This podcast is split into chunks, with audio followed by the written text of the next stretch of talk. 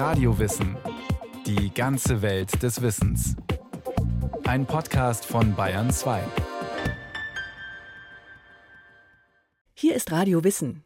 Die Kegelrobben in der Ostsee waren vor 100 Jahren fast ausgerottet, weil sie den Fischern den Fisch weggefressen haben. Heute gibt's dort wieder geschätzt 40.000 Tiere und noch viel mehr im nördlichen Atlantik und in der Nordsee. Frisch geboren sehen Kegelrobben niedlich aus, gelten aber als die größten freilebenden Raubtiere in Deutschland. Mechthild Müser hat die beeindruckenden Tiere besucht.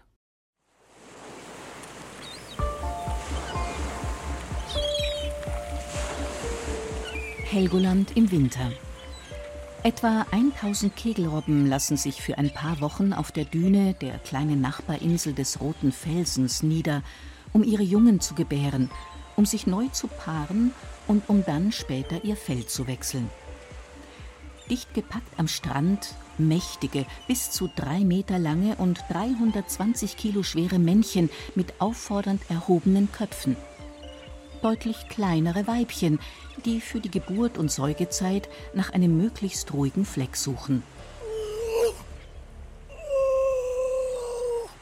Von Jahr zu Jahr nimmt ihre Zahl zu wenn diese Anzahl an Kegelraupen auf der Düne anzutreffen ist. Im Winter vorwiegend am Nordstrand. Wenn dann noch Hochwasser ist, dann haben diese Wintergäste, die ja aufgrund dieses einmaligen Naturschauspiels verstärkt im Winter auch nach Helgoland kommen, sehr wenig Platz auf der Düne.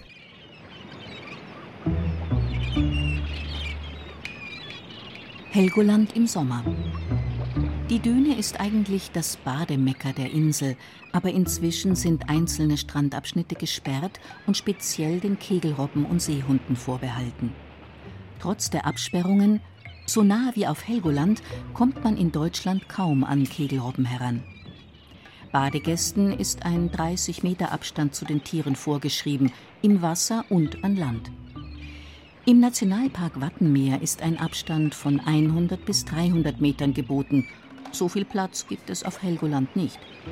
Kinder kommen oft besonders nah heran. Dann kommt Bewegung in die träge Gruppe. Die Robben stemmen ihre massigen Körper hoch und verschwinden blitzschnell im Nordseewasser. Bullen sollen dank ihrer starken Bauchmuskulatur auf bis zu 20 Stundenkilometer beschleunigen können. Bald schon sind nur noch einige Köpfe zu sehen, die aus dem Wasser schauen. Die Kegelraupen haben sehr, sehr stark zugenommen. Wenn ich das richtig erinnere, die erste Kegelraupengeburt war 96, 97. Das war damals eine Sensation. Und mittlerweile liegen wir bei 450 Geburten. Und diesen kleinen Flecken, diese 0,7 Quadratkilometer Düne, da die Waage zu halten zwischen touristischer Anforderung und naturgegebenen Notwendigkeiten, das ist eine Aufgabenstellung, die wird sicherlich noch nachfolgende Generationen nachhaltig beschäftigen. Klaus Furtmeier war zehn Jahre lang Tourismusdirektor auf Helgoland. Im Frühjahr 2020 kletterte die Geburtenzahl der Kegelrobben vor Ort auf 531. Der neue Nachwuchs wird jeden Morgen gezählt. Die wurden ja bekanntermaßen bis in die 70er Jahre bejagt, denn nicht mehr. Und die wären nicht so zahlreich hier, wenn sie A nicht den Lebensraum vorfinden, den sie wollen und brauchen, auch für die Aufzucht ihrer Jungen und ja, wo sie auch einigermaßen und gestört sein können, was zugegebenermaßen auch schwierig ist. Der Wildtierbiologe Patrick Locho arbeitet als Ranger auf Helgoland und holt auch schon mal Robben von der Landebahn des kleinen Flugplatzes, auf dem die Kegelrobben vor zudringlichen Touristen geschützt sind. Bei den Männchen entwickelt sich im Alter halt noch so ein fleischiger Wulst auf dem Nasenrücken der halt auch teilweise dazu führt, dass sich die Nasenöffnungen eher so nach unten krümmen.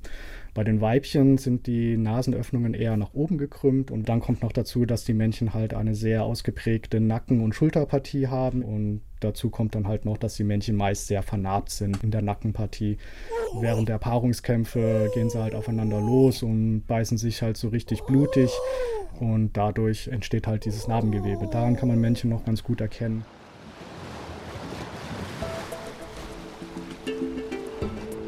Ortswechsel. An der Ostsee im Yachthafen Rostock-Hohe Düne liegt ein ausgemustertes Fahrgastschiff. Weiß, etwa 50 Meter lang. Im angrenzenden Wasser trennen grobmaschige Netze Bereiche voneinander ab, in denen verschiedene Robbenarten schwimmen.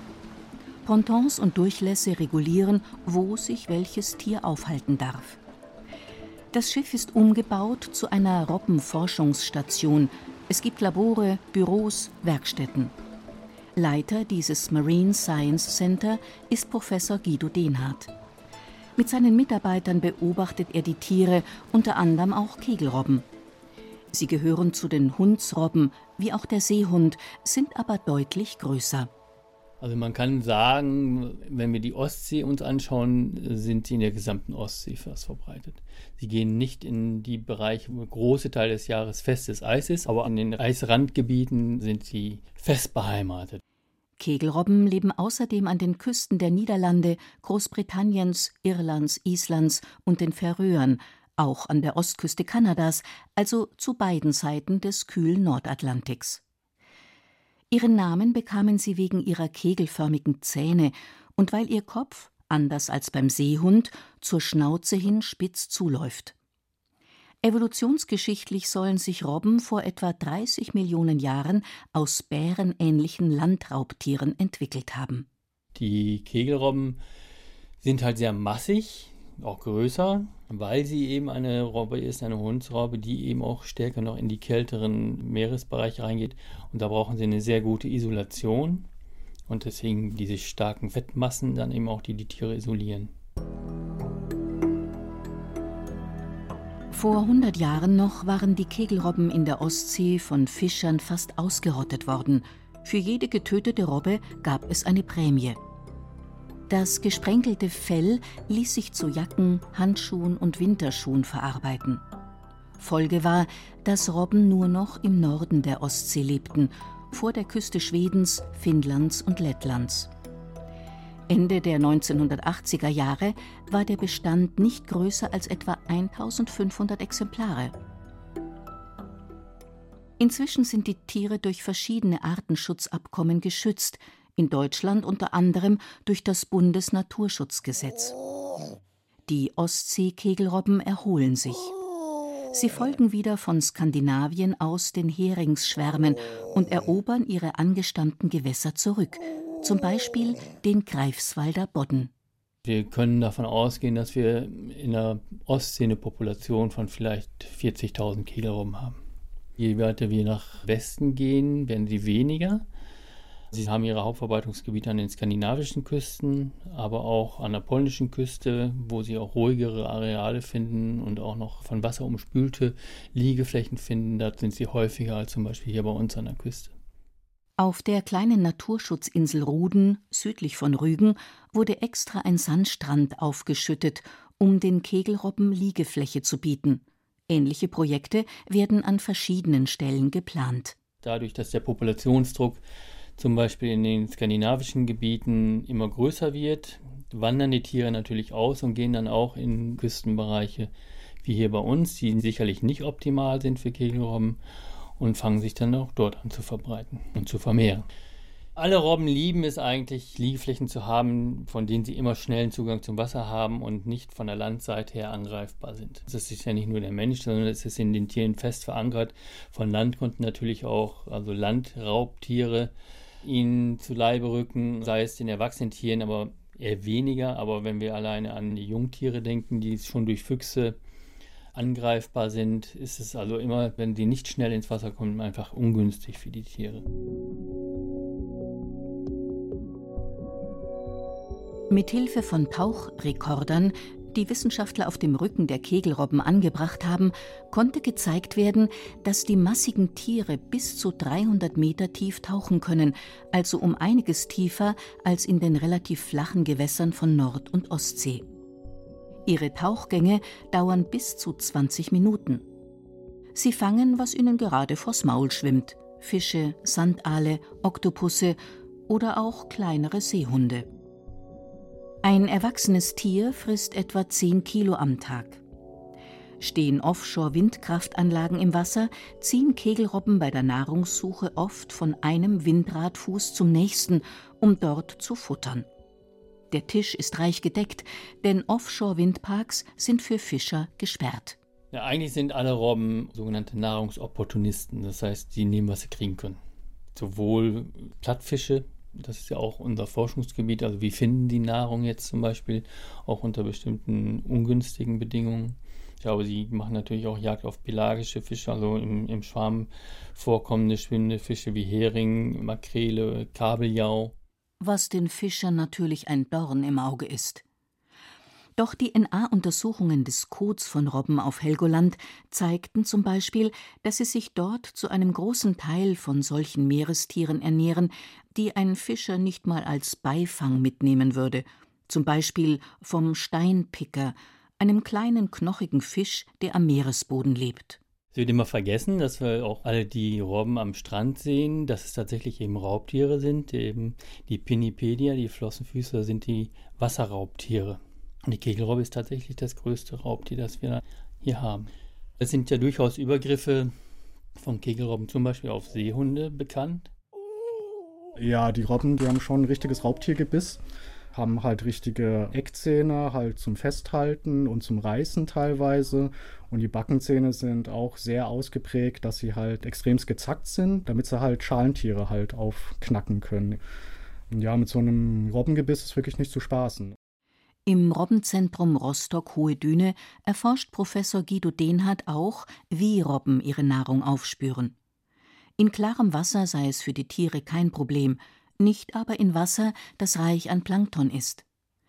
Dehnhardts Untersuchungen ergaben eine überraschende Einsicht ins Robbenorientierungssystem. Wir stellen uns vor, so eine Kegelrobbe verlässt ihren Liegeplatz, will auf Jagd gehen, dann ist es eine naive Vorstellung zu denken, die Tiere fangen sofort an, da wild rumzusuchen, sondern die wissen ganz gezielt, wo sind lohnende Jagdgebiete, Nahrungssuchgebiete.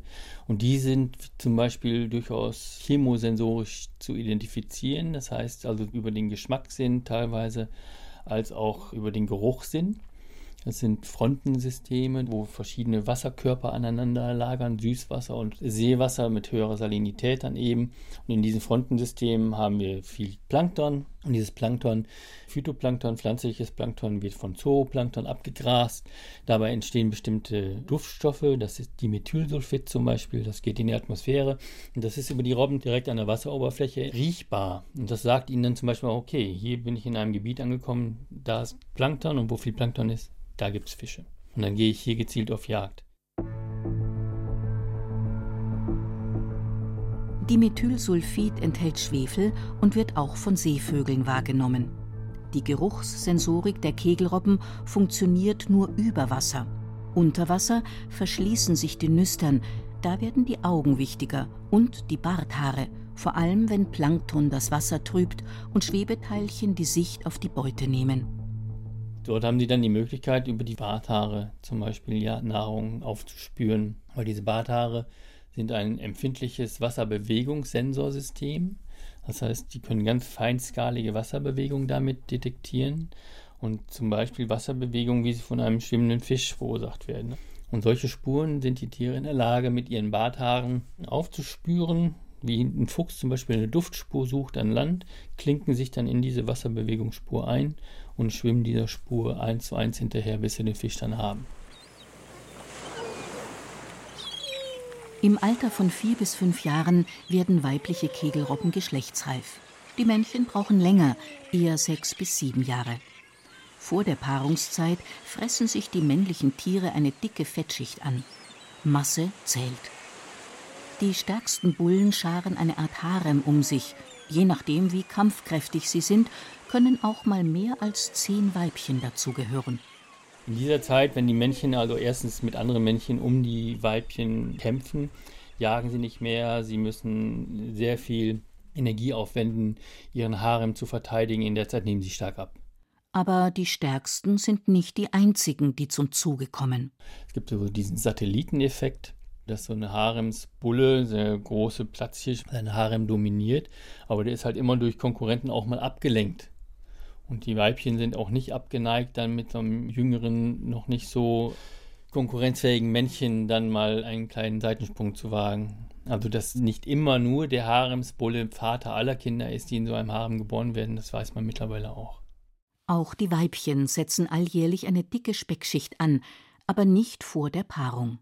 Die Weibchen müssen vor der Geburt große Fettreserve anfressen. Da unterscheiden sie sich dann in der Masse nicht so sehr von den Männchen, geben die dann aber quasi eins zu eins an die Jungtiere ab, die dann nach dieser Milchphase, Säugephase entsprechend kugelrund aussehen und die Weibchen sind extrem dünne Schläuche dann nur noch und müssen dann erstmal sehen, dass sie wieder wirklich Masse zulegen. Wenn ein Männchen jetzt beobachtet, dass ein Weibchen jetzt kurz davor ist zu werfen und sich schon mal an den oberen Teil des Strands bewegt, ist es meist schon so, dass ein Männchen sich halt schon dazu gesellt. Spätestens, wenn das Weibchen dann geworfen hat und das Kleine halt daneben liegt, spätestens dann gesellt sich ein Männchen halt dazu. Sobald das Jungtier dann abgestellt ist, verschwendet er keine Sekunde und wird versuchen, das Weibchen dann wieder zu decken.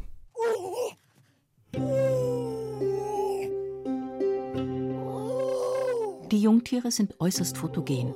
Große Knopfaugen, weißes, sogenanntes Lanugo-Fell. Das flauschige Kleid wärmt bei eisigen Winden, denn den Kleinen fehlt noch die nötige Fettschicht. In arktischen Bereichen schützt die weiße Fellfarbe vor Angriffen von Eisbären und Polarfüchsen. Doch an den skandinavischen Küsten werden Kegelrobbenbabys meist auf braunem Felsgestein geboren. Da sind sie dann besonders sichtbar. Professor Guido Denhardt. Es ist so, so ein evolutiver Übergang eigentlich. Die Kegelrobbe, also von diesem weißen Fell her, sind die Jungtiere eigentlich noch daran angepasst, auf Eis geboren zu werden, weil sie dann durch das weiße Fell einfach gut getarnt sind. Solange sie das Lanugo-Fell tragen, müssen die Jungtiere an Land bleiben, weil es sich im Wasser vollsaugen würde. Einige Wochen lang werden sie gestillt. Die Muttermilch besteht zur Hälfte aus Fett, sodass der Nachwuchs täglich eineinhalb bis zwei Kilo Gewicht zulegt. Geht die Mutter selbst auf Jagd, lässt sie ihr Kleines oft stundenlang allein. Touristen nutzen solche Phasen manchmal, um Fotos aus der Nähe zu schießen. Sie können aber mit ihrem Verhalten bewirken, dass die Mütter nicht mehr zu ihrem Nachwuchs zurückkehren und das Jungtier verhungert. Und noch etwas kann zur Gefahr werden. Bei den Robben ist es eigentlich eine reine Muttergeschichte, das Aufziehen der Jungtiere.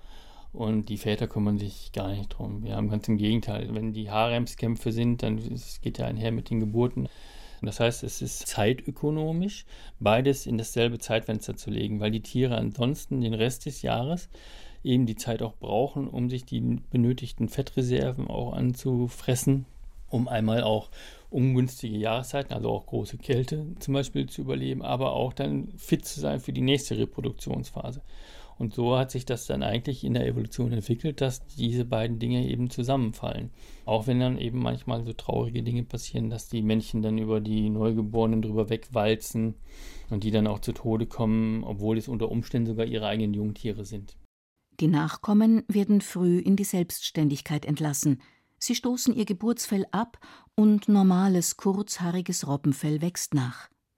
Damit können sie dann schwimmen und jagen, wenn auch erst einmal in viel geringeren Tiefen als ihre Mütter, die, wieder schwanger, ihre eigenen Wege gehen.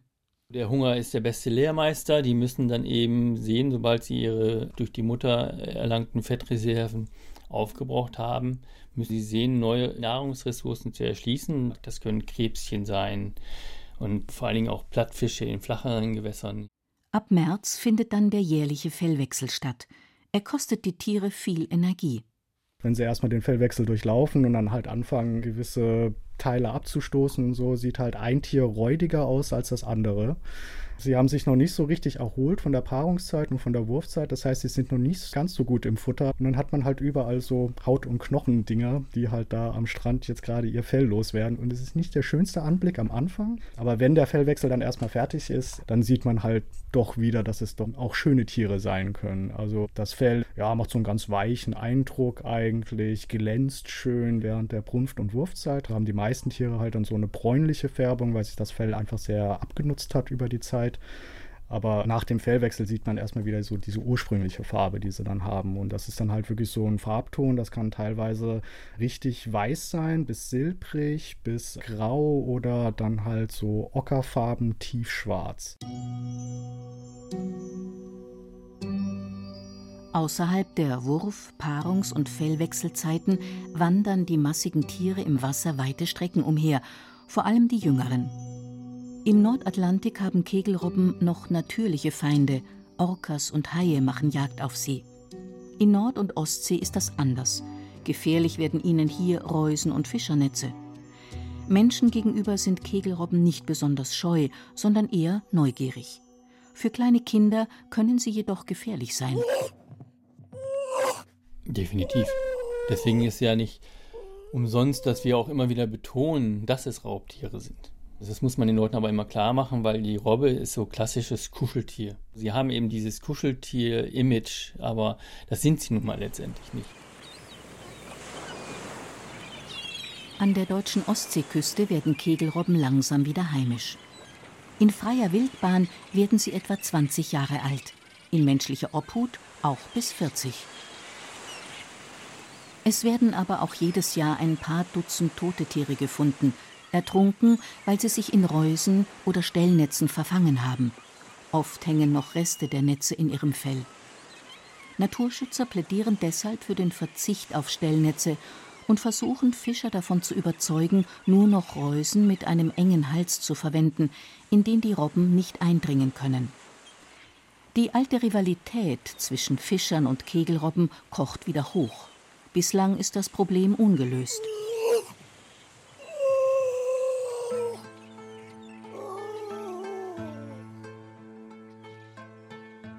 Das Land Mecklenburg-Vorpommern plant, Fischern einen Ausgleich zu zahlen, wenn sie belegen können, dass Kegelrobben ihre Stellnetze beschädigt oder den Fisch darin angefressen haben. Aber Fischer scheuen oft solche Dokumentationsauflagen.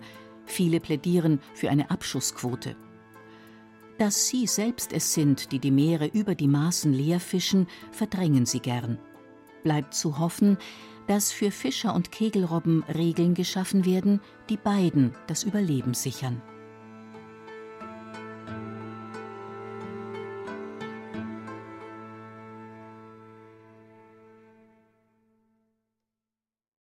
Das war Radio Wissen, ein Podcast von Bayern 2. Autorin dieser Folge Mechthild Müser. Regie führte Sabine Kienhöfer. Es sprach Ruth Geiersberger. Technik Susanne Harasim. Redaktion Bernhard Kastner. Wenn Sie keine Folge mehr verpassen wollen, abonnieren Sie Radio Wissen unter bayern2.de slash podcast und überall, wo es Podcasts gibt